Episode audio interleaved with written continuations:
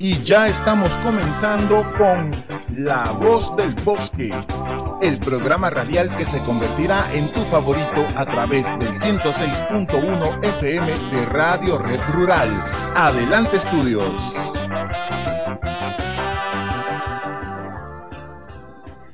Hola a todos, muy buenos días a toda la gente linda de aquí de la ciudad de Campo Verde que nos están escuchando el día de hoy, miércoles 10 de noviembre del 2021.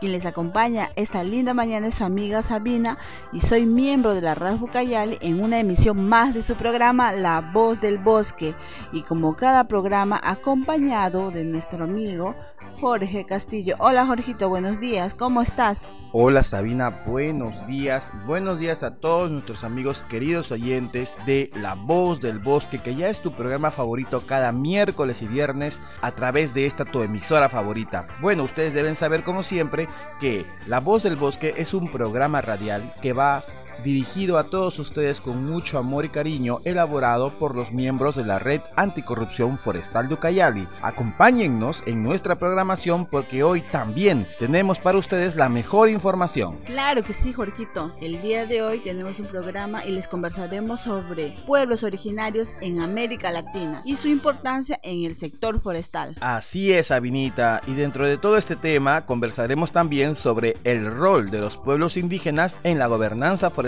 y amenazas de los pueblos indígenas. Todo esto también para dar a conocer cómo nuestros hermanos de los pueblos originarios, mal llamados pueblos indígenas, creo yo personalmente Sabina, son amenazados hoy por hoy, pero esta lucha, estas amenazas no son de este año ni de esta década, vienen desde épocas remotas de las colonizaciones. Entonces, conoceremos más sobre estos pueblos tan importantes de los que tenemos que aprender mucho. En un día más de su programa, seguimos trayendo mucha información para el alcance de todos ustedes. Proética es el capítulo peruano de Transparencia Internacional y se constituyó en nuestro país en el año 2002, considerada la primera ONG peruana dedicada exclusivamente a promover la ética y luchar contra la corrupción.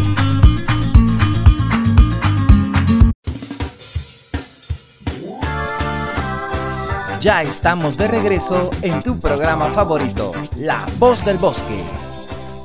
Amigos, estamos aquí presentes con todos ustedes en una emisión más de su programa La Voz del Bosque, gracias a una iniciativa de todos los jóvenes y los miembros de la Red Anticorrupción Forestal Ucayali con el apoyo de Proética, capítulo peruano de Transparencia Internacional. Y empezamos con nuestra programación de hoy, queridos amigos, que tenemos como tema pueblos originarios en América Latina y en especial de nuestro querido Perú. Pero antes tenemos algunas preguntas que es importante conocer y comenzamos, Jorgito. Claro que sí, Sabina. Pueblos originarios. ¿Qué son exactamente los pueblos originarios? Yo, por ejemplo, soy original del Perú. ¿Puedo decir que soy parte de un pueblo originario? Si no es así, ¿qué entendemos por pueblos originarios? Muy bien.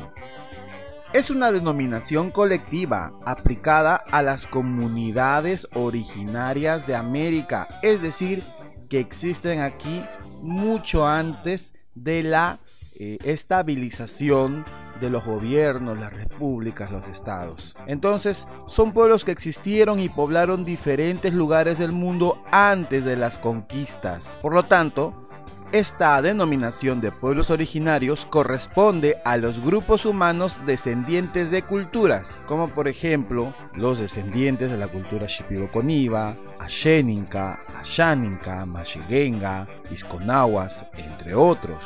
Para el caso de la Amazonía, Ahora, si me estás escuchando y perteneces a alguna zona andina, descendientes del pueblo Saimara, de los pueblos Quechua, ¿verdad? Y eso ya se diversifica en diferentes comunidades, pero todos se identifican con, un linaje étnico.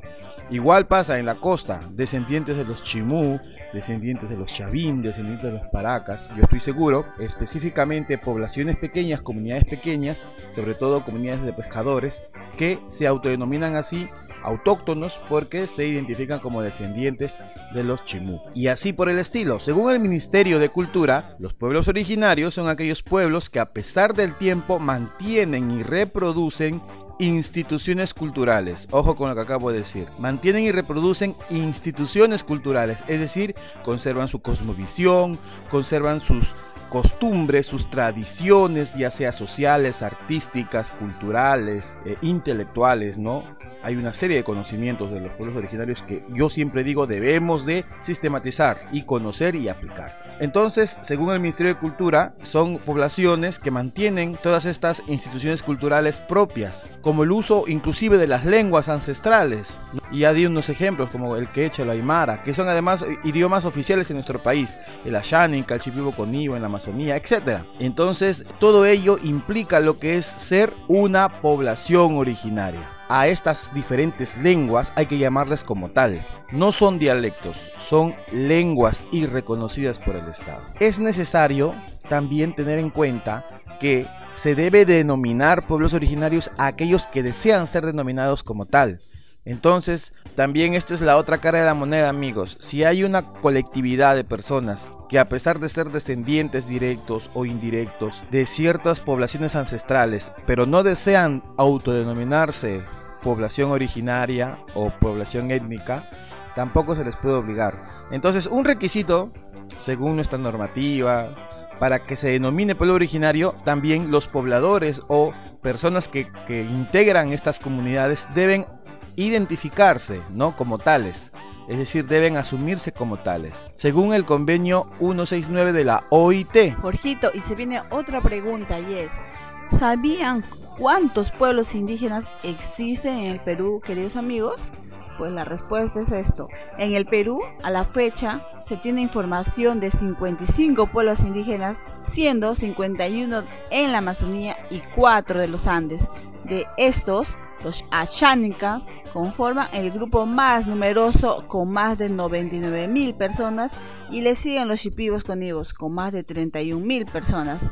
En América Latina existen también actualmente 522 pueblos indígenas que van desde la Patagonia hasta el norte de México, pasando por distintas áreas geográficas como Amazonía, Andes, Caribe, continental, Baja Centroamérica y Mesoamérica. Así es, Sabina. Eso significa que los pueblos originarios a lo largo de toda América, tanto Sudamérica, Centroamérica y Norteamérica, ocupan diferentes áreas geográficas, desde la Amazonía hasta áreas con mucho frío, bajas temperaturas como los Andes, hasta zonas muy cálidas como el Caribe. Eso es muy interesante y eso habla de la capacidad de adaptación del ser humano también, ¿verdad? Y lo otro quiero comentarles algo bien pequeño, ya que hablaste acerca de la población ashénica, ashénica, que es la población con mayor cantidad de individuos ¿no? que la conforman. Quiero contarte que en las épocas del terrorismo, que eran épocas de violencia en los cuales grupos armados paramilitares este, infundían el terror en diferentes eh, lugares, sobre todo rurales del país, ellos intentaron entrar, el terrorismo, a la selva, a través del sur de Ucayali. Y fueron nuestros hermanos ashénicas quienes les hicieron frente con lanzas, piedras y armas rudimentarias, alejando completamente a toda amenaza terrorista, al menos en el sur, en el sur de Ucayali, en las áreas de Oventeni. Y esto lo sé por, por fuente directa de uno de los apus que se encuentran en una de las comunidades cercanas a Oventeni. Bueno, es una anécdota para que vean que nuestros hermanos no solo lucharon por su población, sino que también defendieron la vida de muchos mestizos, si se puede llamar así, de la zona sur de Ucayali.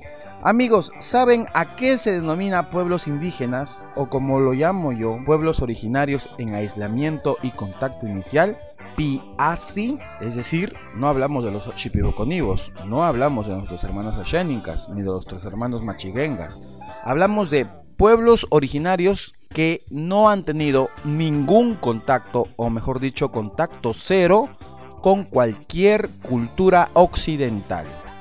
Los pueblos indígenas en aislamiento son aquellos que no han tenido acercamiento con los demás integrantes de la sociedad nacional, o que han optado por voluntad propia dejar de hacerlo. En cambio, los pueblos en contacto inicial son aquellos que han comenzado un proceso de acercamiento con la sociedad. Ambos grupos viven de los recursos que les proporciona el bosque, es decir, se dedican a la pesca, la caza, la recolección y, por qué no decirlo, el aprovechamiento de otros recursos del bosque. Así es, Jorgito, y debido a su vulnerabilidad pueden contraer enfermedades debido a su débil sistema inmunológico también.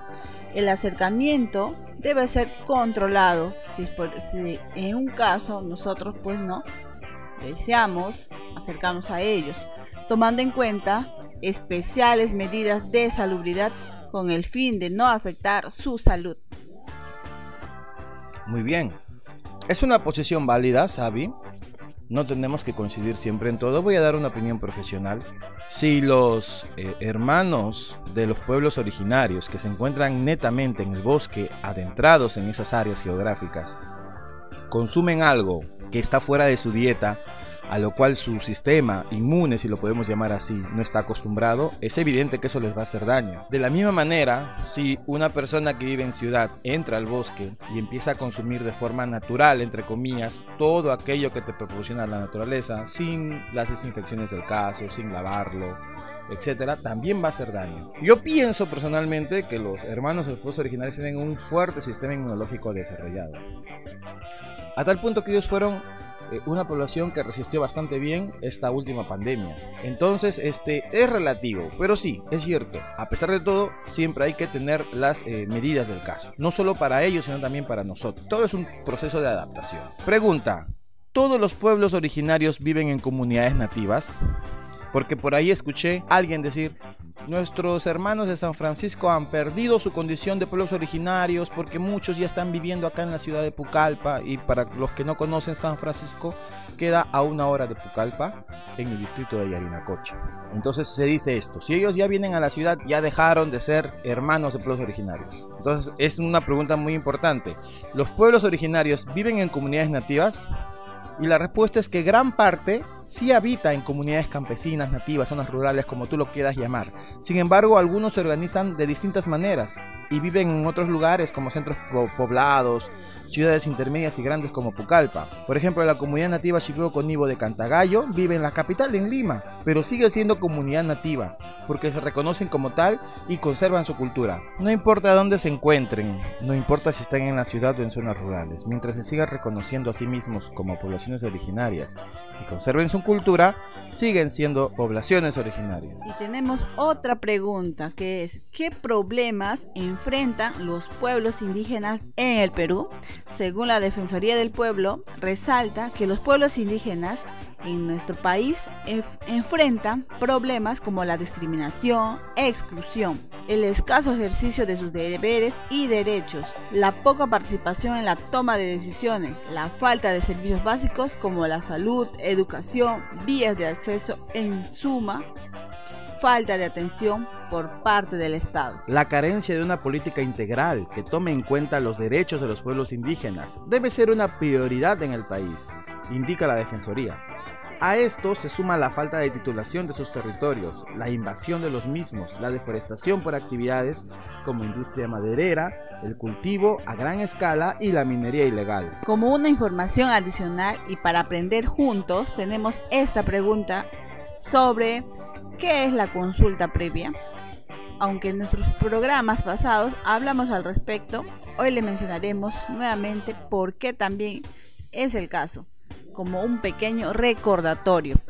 Según el viceministro de Interculturalidad, es un diálogo entre el Estado y los pueblos indígenas su finalidad es lograr acuerdos sobre medidas administrativas o legislativas que pueden afectar los derechos colectivos de los pueblos. Los acuerdos son de cumplimiento obligatorio para ambas partes. Se consulta previamente las propuestas que podrían afectar derechos colectivos de los pueblos indígenas u originarios, por ejemplo, leyes, ordenanzas regionales y municipales y los decretos legislativos. Ejemplos de medidas administrativas como son los decretos supremos y las resoluciones. Además, se deben consultar los planes, programas y proyectos del Estado relacionados con el desarrollo de dichos pueblos. Un ejemplo muy pequeño, sin ir muy lejos, es el caso del Grupo Melca, es decir, de Ocho Sur, que son plantaciones Ucayali, donde arrebataron prácticamente el territorio de la comunidad de los hermanos de Santa Clara de Uchuña. No, sin consulta previa con la población. Eso está malísimo y lo hemos hablado precisamente en otros programas. La Red Anticorrupción Forestal de Ucayali es una red de sociedad civil que cuenta con el respaldo de Proética, capítulo peruano de Transparencia Internacional. La conforman voluntarios de colectivos juveniles, ONGs, pueblos indígenas y diversos colectivos ciudadanos. La RAF es un espacio de encuentro comprometido en activar propuestas y acciones en contra de los riesgos de la corrupción que existe alrededor del manejo de los bosques amazónicos. La RNA, Red Nacional Anticorrupción, nace en el 2019 a través de un proyecto de proética que tuvo como objetivo crear y fortalecer núcleos anticorrupción de la sociedad civil en las regiones de Loreto, Ucayali y Madre de Dios.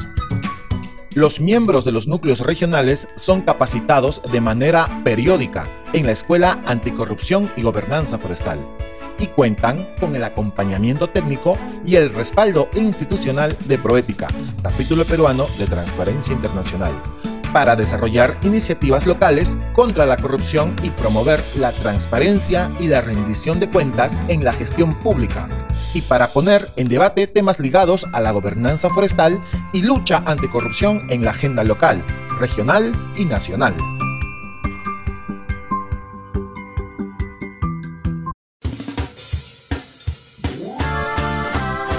Ya estamos de regreso en tu programa favorito, La Voz del Bosque.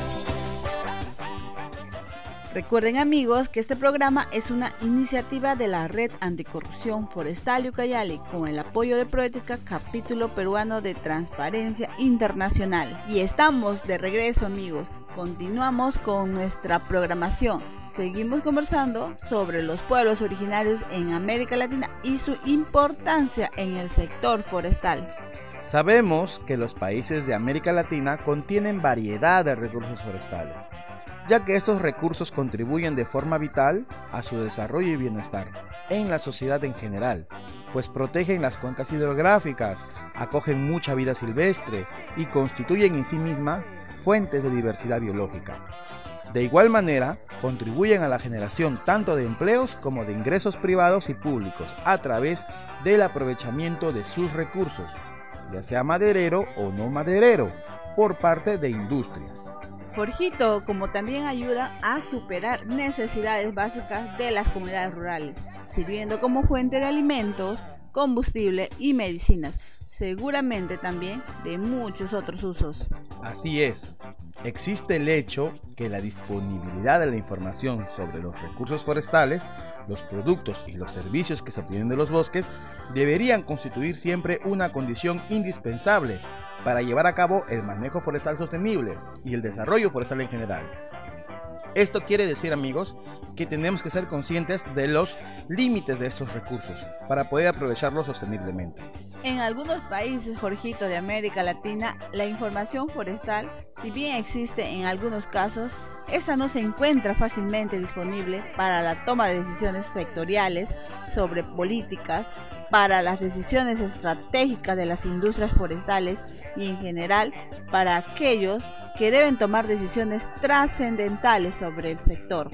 Además, muchas veces la cobertura y la calidad de la información forestal no son lo suficientemente adecuadas para alimentar los procesos de toma de decisiones, ya sean estos públicos y que concierne a las políticas nacionales o privadas. Como información adicional, Sabi, en el Perú sería necesario disponer de la información sobre la economía del manejo del bosque nativo. Este instrumento, ojo, existe. Existen diferentes planes de manejo para la explotación de recursos. Lo que falta es sumar esfuerzos para así poder lograr los objetivos trazados según este plan, ya que hasta el momento no se puede lograr un completo desarrollo forestal sostenible en el país, en nuestro Perú, porque existen algunos grupos de poder de corrupción que no ayudan a que esto sea posible.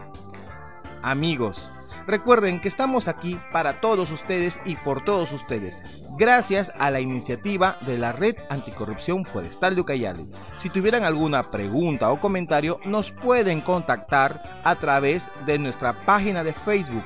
No se olviden escribirnos a nuestra fanpage Esto es en Facebook. Nos pueden buscar como Raf Ucayali. Escriben en el buscador RAF-Ucayali y nosotros estaremos siempre contentos de responder todos sus comentarios y preguntas. Hola, somos la Red Intercorum Ucayali. Un voluntariado sin fines de lucro, compuesto por jóvenes líderes que buscamos un cambio en la sociedad, luchando por el reconocimiento de nuestros derechos sexuales y reproductivos, por un mejor trato para con el medio ambiente y seguir fortaleciendo la democracia y gobernabilidad en nuestro país. La red Interquorum Ucayali no te discrimina por tu sexo, género o preferencia sexual. Y creemos en un país mejor para vivir.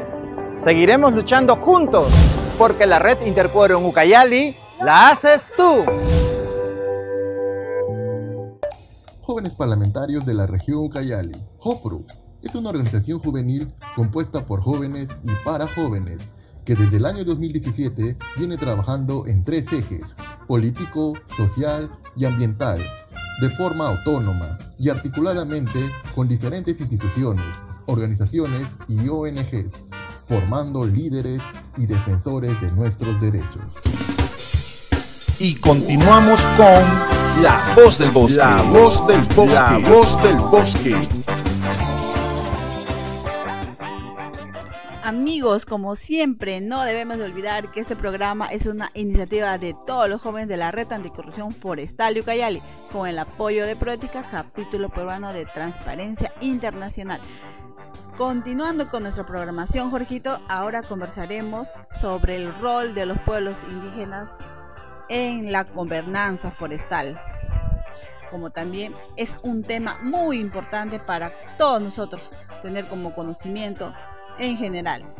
Claro que sí.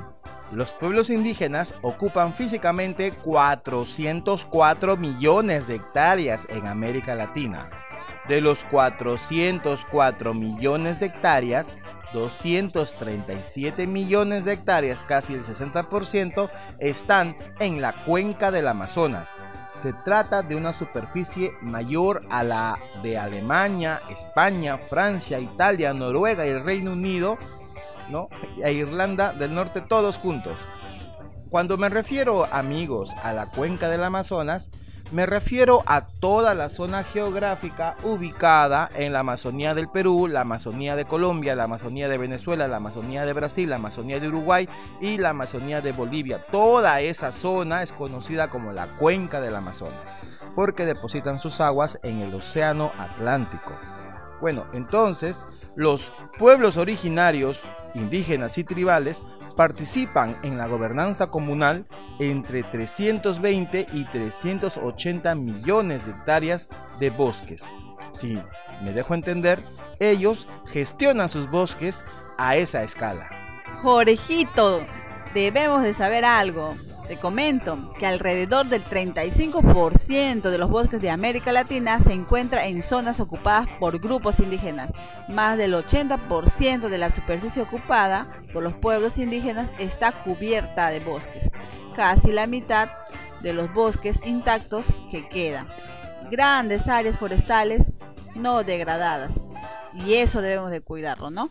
En la cuenca del Amazonas está en territorios indígenas. Sabina, entre el 2006 y 2011, los territorios indígenas de la Amazonía peruana, ojo, nuestros hermanos de los pueblos originarios aquí en la Amazonía del Perú, redujeron la deforestación. Eso es muy bueno. Ellos redujeron la deforestación dos veces más que otras áreas protegidas, con condiciones ecológicas y accesibilidad similares. Porque mira, es fácil entender esto. Ellos son los guardianes del bosque, ellos están ahí protegiendo, evitando que manos inescrupulosas quieran hacer uso ilegal de los recursos. Los territorios de los pueblos originarios tienen un promedio de deforestación menor que el resto de bosques en prácticamente todos los países de América Latina. Eso nos dice mucho, ¿verdad? Eso nos está diciendo de que nuestros hermanos los pueblos originarios cuidan y conservan los bosques. Muchos territorios de los pueblos originarios evitan la deforestación tan bien o mejor que otras áreas protegidas que están bajo el control del Estado. Jorgito, se ha demostrado que el manejo forestal comunitario reduce eficazmente la deforestación y la degradación de los bosques en los territorios de nuestros hermanos indígenas. Y como ya lo había dicho, precisamente los pueblos originarios participan en esto llamado gobernanza comunal, y es la razón por la que se protege a los bosques de la deforestación. Se considera que muchos pueblos originarios tienen mejor manejo de bosques porque sus pautas tradicionales de producción y consumo son menos perjudiciales. En pocas palabras, consumen solo lo que necesitan. Entonces esto no perjudica a los bosques, porque tienen más experiencia y práctica y conocimientos tradicionales en su gestión. Ellos viven en los bosques, conviven con los bosques, son parte de los bosques. La gran mayoría de los bosques gestionados por los pueblos originarios no practica la ganadería extensiva ni la agricultura mecanizada. Esto significa que si es que hay cabezas de ganado hay algo de eh, zonas agrícolas son mínimas, solo lo necesario. Dos de las mayores amenazas para los bosques latinoamericanos, tanto la ganadería extensiva y la agricultura mecanizada. Jorgito, las zonas indígenas de América Latina tienen menos incendios forestales que otras zonas. Se pueden encontrar excepciones donde los pueblos indígenas no han manejado bien sus, bosques también. Sin embargo, estas excepciones no invalidan el trabajo de otros pueblos que vienen trabajando con buena gestión de sus recursos. Proética es el capítulo peruano de Transparencia Internacional y se constituyó en nuestro país en el año 2002, considerada la primera ONG peruana dedicada exclusivamente a promover la ética y luchar contra la corrupción.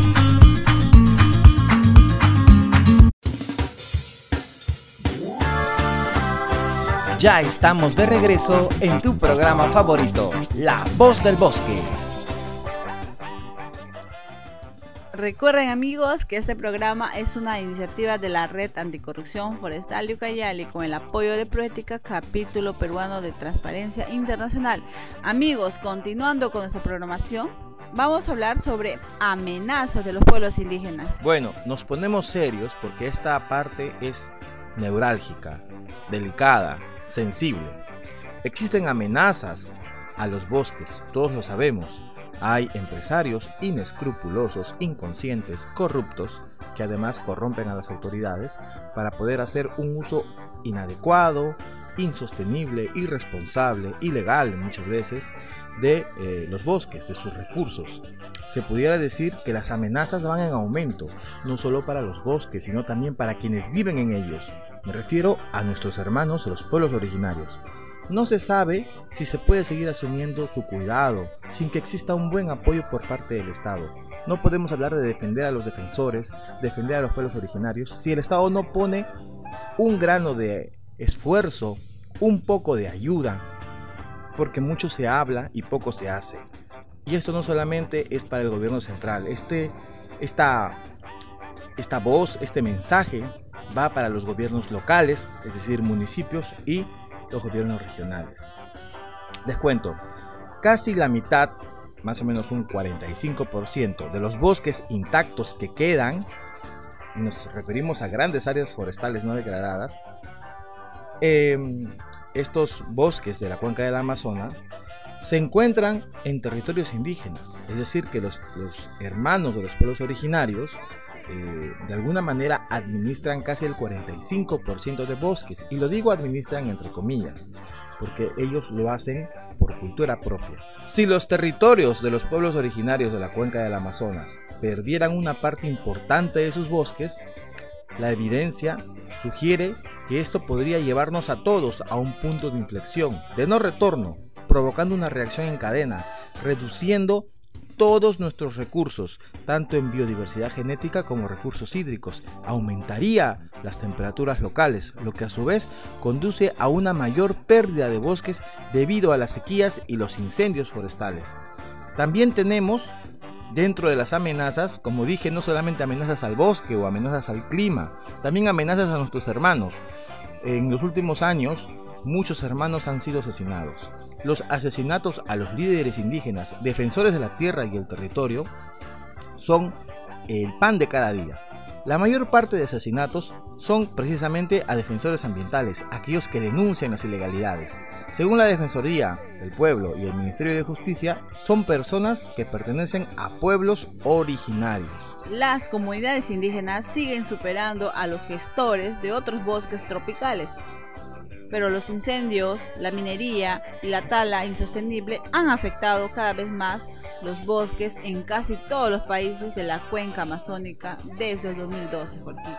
Actualmente los pueblos originarios han visto afectados los bosques en sus territorios y a la vez ellos están siendo amenazados y existen causas como por ejemplo la creciente demanda de productos agrícolas, forestales, minerales y de energía, los cultivos ilícitos como la coca, las inversiones en infraestructuras, entre otros, son las causas de este tipo de amenazas y asesinatos. Pero también, Jorgito, existen soluciones, las cuales son aumentar los esfuerzos de los gobiernos para reconocer y garantizar el respeto de los derechos territoriales indígenas y aumentar las inversiones en manejo forestal comunitario, pago por servicios ambientales, revitalización cultural, conocimientos tradicionales y organizaciones indígenas.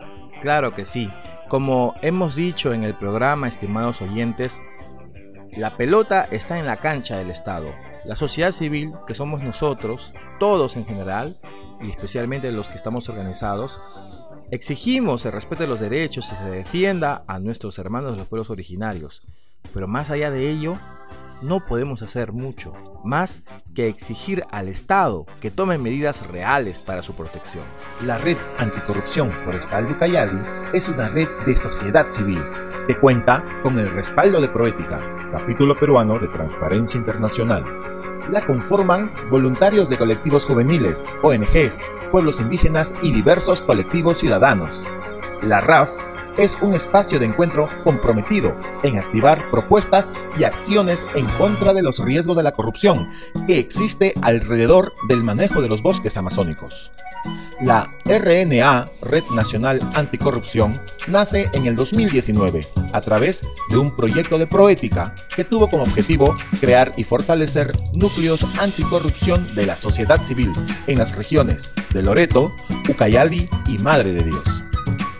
Los miembros de los núcleos regionales son capacitados de manera periódica en la Escuela Anticorrupción y Gobernanza Forestal y cuentan con el acompañamiento técnico y el respaldo institucional de Proética, capítulo peruano de Transparencia Internacional, para desarrollar iniciativas locales contra la corrupción y promover la transparencia y la rendición de cuentas en la gestión pública, y para poner en debate temas ligados a la gobernanza forestal y lucha anticorrupción en la agenda local, regional y nacional.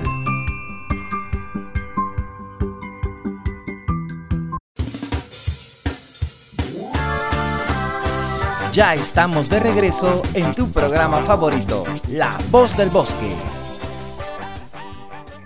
Bueno amigos, eso ha sido todo por hoy en nuestro programa La Voz del Bosque. Gracias por estar con nosotros esta linda mañana y nos encontraremos con ustedes en el próximo programa. Les comento amigos que no solamente nos pueden escuchar a través de la radio, si ustedes quieren escuchar todos los programas de La Voz del Bosque, nos pueden buscar en Spotify como La Voz del Bosque o nos pueden buscar en Facebook como Raf Ucayali y ahí tendrán todos los links para escuchar nuestros programas, desde el primero hasta este.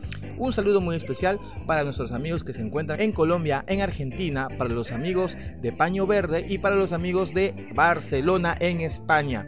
Un saludo muy especial para todos los chicos de la RAF aquí en Ucayali que nos están escuchando y los chicos de la RAF en Madre de Dios y Loreto. Cuídense mucho. chao. chao.